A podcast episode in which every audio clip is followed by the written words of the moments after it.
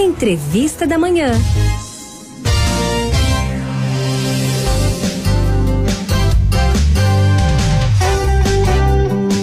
E ó, janeiro é tempo de férias e essa época costuma bagunçar um pouco a rotina, principalmente quando a questão é alimentação, viu? É comum que as pessoas acordem mais tarde, acabam perdendo o horário das refeições, pula uma refeição, pula outra e acaba comendo onde? Na rua, isso mesmo. É restaurante, é barraquinha, é nos ambulantes. Ó, é fundamental tomar cuidado principalmente quando for comer aí na rua. Será que é preciso cheirar antes? Será que a gente pode usar os molhos disponíveis? Enfim, muitas vezes acabamos não observando, não é mesmo? Alguns pontos que são primordiais. Por isso, nossa conversa hoje é com o nutricionista doutor Denilson Santiago, que ele vai nos orientar sobre esses cuidados que a gente precisa ter para não ter aquela temida infecção intestinal.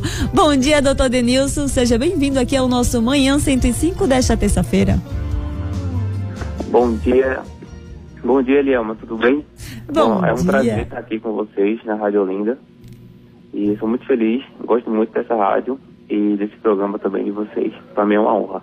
Pois é, pô, a gente também se sente muito honrado com o senhor aqui. Por isso vamos começar a bater nosso papo. E eu já pergunto pro senhor: tem como identificar, assim, de cara, alguma anormalidade naquela barraquinha que a gente viu ali na rua, tá querendo comer nela? Será que, assim, de cara, tem como a gente ver alguma coisa errada naquelas barraquinhas que a gente come na rua, fazer o lanchinho? Bom, isso é uma pergunta bem frequente, mas a principal coisa que você deve prestar atenção é se naquela barraca tem sujeira, se tem presença de presença de insetos, de roedores próximos. Isso é um primeiro indicativo de que aquele local não é um local muito apropriado. O segundo ponto é sempre bom você observar como a pessoa que está manipulando o alimento, ele está se vestindo, se ele está usando EPIs, que são equipamentos de proteção individual, e isso é muito importante também ser observado, já que isso pode diretamente impactar na qualidade do alimento. Olha aí, então, identificar todos esses pontos que dá assim sempre quando a gente chega na barraquinha, antes de qualquer coisa a gente já consegue identificar, não é mesmo? Isso. Pronto, e doutor, tem um, um caso aqui. Comi aquele salgado, não me fez bem, tive uma infecção. É uma situação que aí que acontece com frequência e realmente muitas pessoas já passaram por essa situação. Aí eu pergunto para o senhor, como melhorar esse quadro após a ingestão de um alimento estragado? Acabei comendo, tive aquela infecçãozinha e agora? Pronto. Em relação à infecção, o que acontece? Existem três tipos de, de contaminação através do alimento, que é a toxi, toxinfecção, que é aquela que é causada por algum agente que pode ser uma substância química, substância através de uma bactéria. Também tem a contaminação através da própria bactéria e tem que é causada pelos dois, que é a bactéria e tem a toxinfecção, que é causada também por uma substância química. Nesses três podem ter reações diferentes, ou a pessoa ela pode desenvolver quadros de diarreia, pode desenvolver náuseas, vômitos. Normalmente, ele é uma, isso passa com o tempo, não é necessário ir no médico. Mas, se o paciente ele tiver quadros mais graves, aí é recomendado ir no médico para dar uma olhadinha. E tem Porque o que acontece? gente. Normalmente, é, você pode, esse tratamento ele pode ser feito né, com água, Sim. bastante água de coco, é, justamente para o corpo poder se hidratar. Mas aí, se for um quadro muito grave, aí realmente precisa de uma intervenção mais é, através de soro ou outros, outros medicamentos que o médico passar. O senhor falou água de coco. A gente vê que tem muita gente que quando tá com infecção, além da água, né, que acaba consumindo demais depois que pega a infecção, recorre também à água de coco. Seria uma- um X da questão aí a ser explorado? Sim, é, na verdade, quando, quando a gente fala de hidratação, o principal é a água.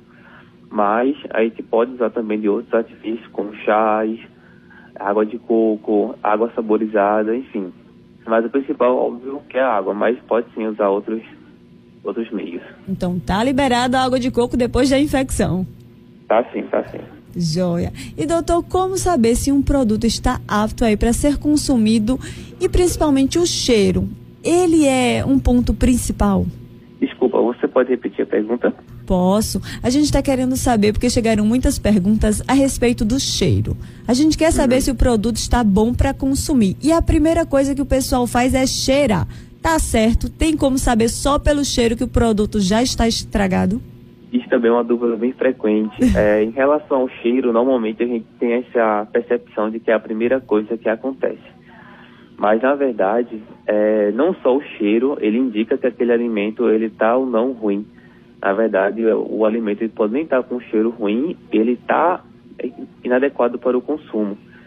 Então, observar a validade do alimento, textura, normalmente alimentos que já estão com prazo muito tempo, ele muda a textura, normalmente queijos, laticínios, você percebe que ele fica com aquele aspecto mais gosmento, sabe? Aí Sim. isso é uma indicação de que ele não está bom mais. É, também você pode observar se tem presença de fungos e isso acontece muito no pão. Normalmente o pão não tem um cheiro tão forte quando está estragado, mas você observa já ele tem presença de fungos, de bolores, que são aqueles aquelas manchas meio esverdeadas que ficam em cima dele. Então não só o cheiro é um bom indicativo. Se for um alimento que tem validade, observar a validade dele e respeitar porque isso pode sim causar uma contaminação para você. Joia. E doutor, nem sempre a gente tem aquele tempo para se organizar e preparar a marmita, que é o mais adequado, né, para a gente levar para o trabalho. Enfim, eu quero perguntar ao senhor também em relação a isso. Quando a gente não tem outra escolha, a gente acaba comendo na rua. Mas para aquelas pessoas que levam a marmitinha, quais são as dicas que o senhor diz também? Pronto, em relação às, às marmitas, é, é sempre importante é, observar é, onde você vai onde você vai comer, né? Justamente foi aquela primeira pergunta que a gente fez, onde a gente vai comer, onde a gente está, onde está sendo preparada aquela alimentação. Então é muito importante você observar todos esses aspectos, né? observar como é que está o manipulador do alimento, é, como é que vão se for um, restaurante self-service, observar é a temperatura do alimento também. Normalmente, esses alimentos eles precisam ficar na temperatura acima de 5 graus Celsius. Não tem termômetro, mas aí você observa se passa a mão por cima, ver se está com aquele calorzinho, se está quente. Normalmente, alimentos muito frios, eles já têm uma tendência a ter uma contaminação. Então, é sempre bom você observar isso. E outro ponto também Outro ponto também é você observar como é que está sendo distribuída aquelas refeições. Talheres, pratos, que aí diz muito sobre o local que você está tá, tá consumindo o alimento. E chegou uma pergunta aqui que eu achei bem interessante. Doutor, o que hum. seria a contaminação cruzada nos alimentos de rua? Ótima pergunta. Contaminação cruzada é o seguinte: é quando nós temos dois tipos de alimento: o alimento cru e o alimento cozido ou assado já pronto. E esses alimentos eles estão no mesmo ambiente ou é utilizado o mesmo utensílio, por exemplo, uma faca, para você manipular os dois alimentos. E o que acontece? Isso aí é bem frequente e eles vão bastante cuidado. Os alimentos de, que já ainda vão se preparar, né, ainda vão estar no preparo, eles podem ter alguma contaminação que naquele alimento que já está pronto pode ter sido é, pode ter saído por causa da, da, temperatura, do calor e aí ele pode ter morrido. Mas aquele alimento que está cru não. E o que acontece? Pode passar por esse alimento que está preparado já e então contaminar uma pessoa que for consumi-lo. Então isso é muito importante, é algo que deve ser bastante atenção até mesmo em casa. Quando você estiver preparando um alimento, Aí tem o costume de usar a mesma tábua de carne, por exemplo, né? Isso aí é algo bem, bem frequente. Verdade. É algo que nós devemos prestar bastante atenção. Então, separar para não acontecer isso. Pronto, a gente agradece a sua seu tempo dispensado aqui, mas antes da gente encerrar a entrevista, eu gostaria que o senhor desse uma dica para quem vai comer na rua. Qual seria, assim, um dos alimentos mais ideais a ser consumidos?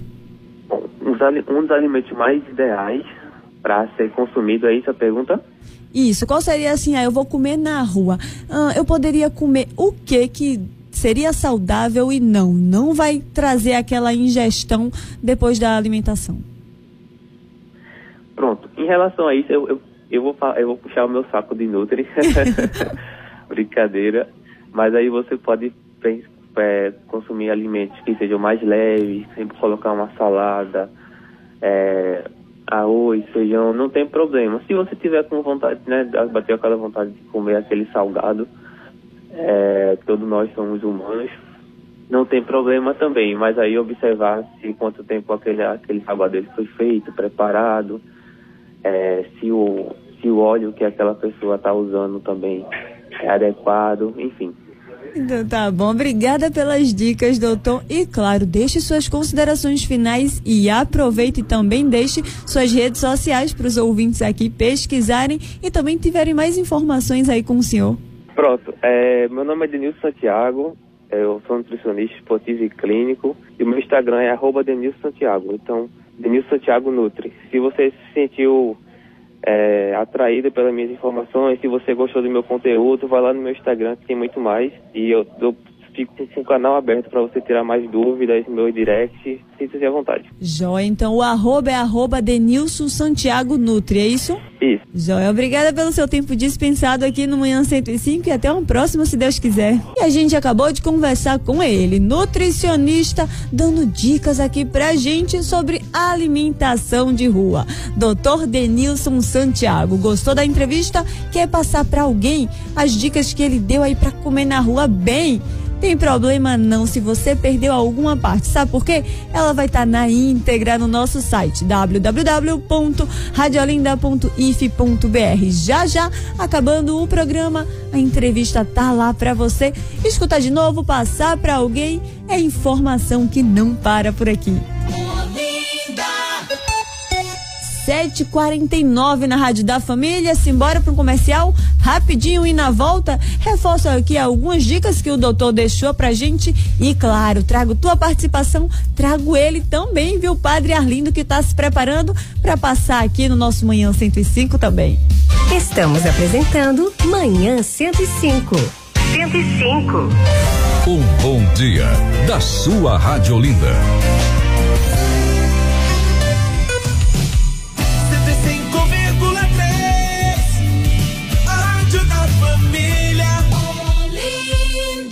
Olá!